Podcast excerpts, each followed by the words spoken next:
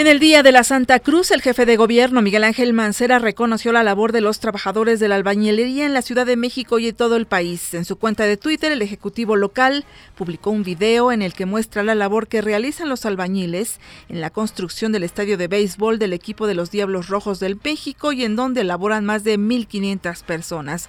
Mancera Espinosa afirmó que esta obra, que lleva un avance del 92%, ha generado una fuerza de empleo muy importante que se logró con el trabajo conjunto entre la iniciativa privada y el gobierno de la Ciudad de México. La Profeco y Grupo Hidrocina firmaron un convenio para promover mejores prácticas comerciales en las más de 200 gasolineras que dicho grupo tiene en el país. El convenio contempla la capacitación sobre los derechos de los usuarios.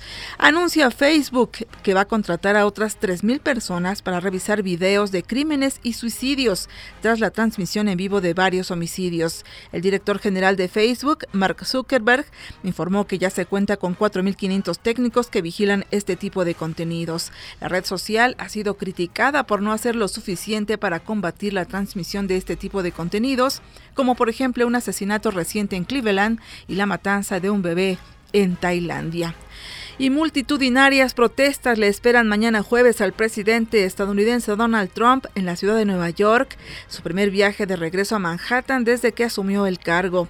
Varias protestas están planeadas de toda la ciudad para denunciar sus políticas migratorias, económicas y de salud.